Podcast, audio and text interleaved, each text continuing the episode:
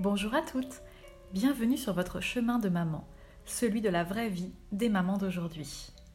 Dans cet épisode, osons aborder un sujet douloureux, pour bébé comme pour vous, les pleurs inconsolables qui épuisent votre enfant et mettent vos nerfs à rude épreuve. Pour commencer, apprenons à reconnaître les variations dans les pleurs de votre bébé. D'abord les pleurs de faim. Ils se caractérisent par un son très aigu, puis une pause pour respirer, puis un court sifflet, avant une nouvelle pause et la reprise du son très aigu. Les pleurs de douleur ensuite, caractérisés par un cri très long, suivi d'un silence, d'une respiration profonde, avant un nouvel enchaînement de cris et de silence. Enfin, les pleurs de colère sont très reconnaissables. Il s'agit du plus aigu de tous les cris. Mais si vous ne parvenez pas à identifier la raison précise des pleurs, passez en revue les différents motifs possibles. Par exemple, un besoin d'être changé. Bébé aura tendance à se tortiller en gémissant. La faim ou la soif. Bébé ouvrira la bouche et ou tournera vivement sa tête. Un rot coincé. Des bruits de gorge accompagneront alors les pleurs. Des coliques. Bébé se tortillera en tentant d'attraper son ventre. Une sensation de froid. La peau des avant-bras sera alors marbrée. Une sensation de chaud. Ses cheveux ou ses tempes seront légèrement humides. Enfin, il est possible et fréquent qu'en fin de journée, bébé ait besoin de pleurer pour évacuer ses émotions. Ce sont les pleurs de décharge qui testeront vos nerfs et pourront durer plusieurs heures. Particulièrement aigus et sonores, ces cris placent votre enfant dans un état inconsolable. Première chose à se répéter dans ce cas, ces pleurs n'ont rien d'anormal et les parents n'y sont pour rien.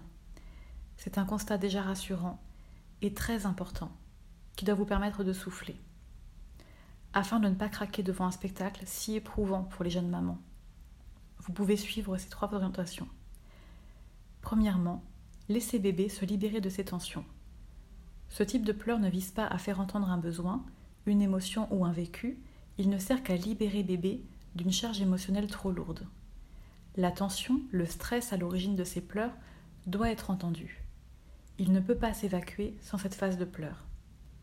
Ainsi, il est inutile et même contre-productif de chercher à calmer à tout prix ses pleurs. Tout comme nous, votre enfant a besoin d'évacuer ses tensions, mais il ne peut pas se défouler à la salle de sport ni boire un verre entre amis.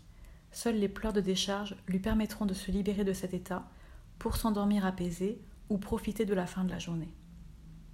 Ensuite, ne pas le laisser décharger tout seul. Accompagner bébé dans cette phase de pleurs est éprouvant, épuisant, mais nécessaire.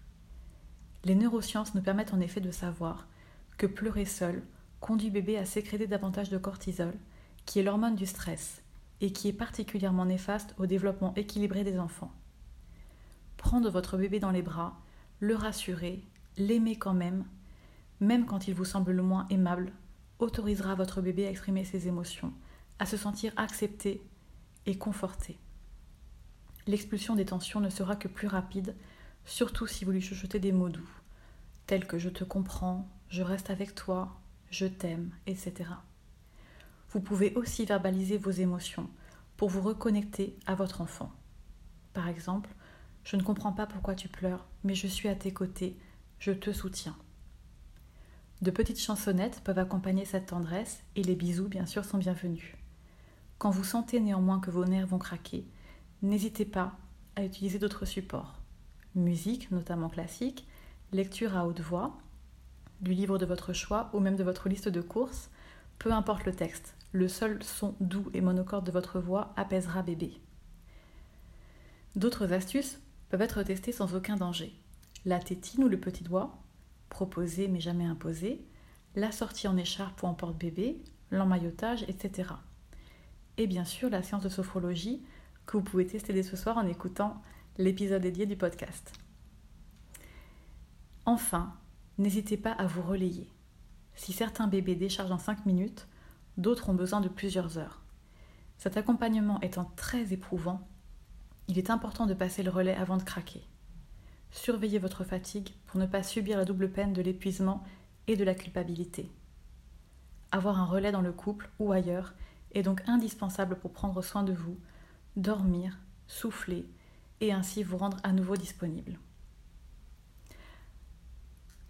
Voici quelques conseils bonus pour compléter ces premières astuces. Premièrement, bébé étant une véritable éponge à émotions, évitez de vous présenter à lui si vous êtes nerveuse ou irritée.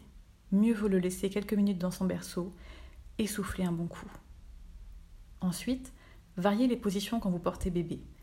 Une fois joue contre joue, puis face au monde, puis en avion, et rassemblez toujours son corps en position fétale avant de le prendre.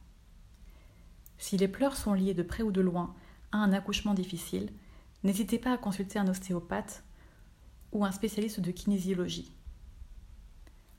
Prévoyez également des plages de repos dans la journée si vous anticipez une soirée éprouvante. Et enfin, afin de vous détendre avec votre bébé, vous pouvez opter pour un atelier d'apprentissage des massages spécial bébé. Ils sont gratuits en PMI. Néanmoins, il faut le reconnaître, il existe des bébés pour qui aucune méthode ne semble fonctionner. On les appelle baby, bébés aux besoins intenses. Ce terme a été imaginé par le docteur William Sears, lui-même papa d'un baby. Pourtant, déjà trois fois par an, il a accueilli avec son épouse un quatrième enfant qui s'est rapidement révélé différent. Hypersensible, inconsolable, imprévisible, insatisfait. Il en a rédigé un ouvrage, The Fussy Baby Book. Les enseignements à en retenir sont les suivants. La question de ce diagnostic ne se pose pas avant trois mois, mais si vous constatez aucun apaisement des pleurs après cet âge, vous pouvez réaliser l'autodiagnostic suivant. Votre bébé ne s'apaise-t-il que dans vos bras? Cet apaisement n'est-il souvent que partiel? Peine-t-il à supporter le bruit, la solitude? Ses besoins d'attention vous semblent-ils disproportionnés? Avez-vous consulté pour écarter des causes physiologiques, reflux, coliques, otite, etc. Si vous avez répondu oui à trois ou plus de ces questions, votre bébé est probablement un baby. Ses caractéristiques sont les suivantes. Il est hypersensible, il ne supporte pas d'être contraint, il s'exprime et vit chaque instant intensément, il est exigeant, il n'est pas malade, et surtout, il n'est pas qu'un baby. Sa curiosité, ses capacités, son expressivité sont autant de gages des moments de bonheur que vous réserve son éveil. Soyez patiente, et vous savourez dans quelques années ses réflexions et ses exploits. Sans attendre, vous pouvez aussi opter pour la langue des signes adaptée à bébé. À pratiquer dès vos premières interactions, elle permet en effet de communiquer sans attendre le développement du langage. Un épisode du podcast est consacré à cette langue des signes.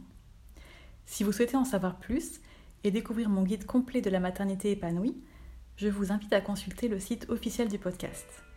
Un cadeau vous y attend pour prendre soin de vous tout en douceur. Le lien est disponible dans les notes du podcast. Merci pour votre écoute, prenez soin de vous et à très bientôt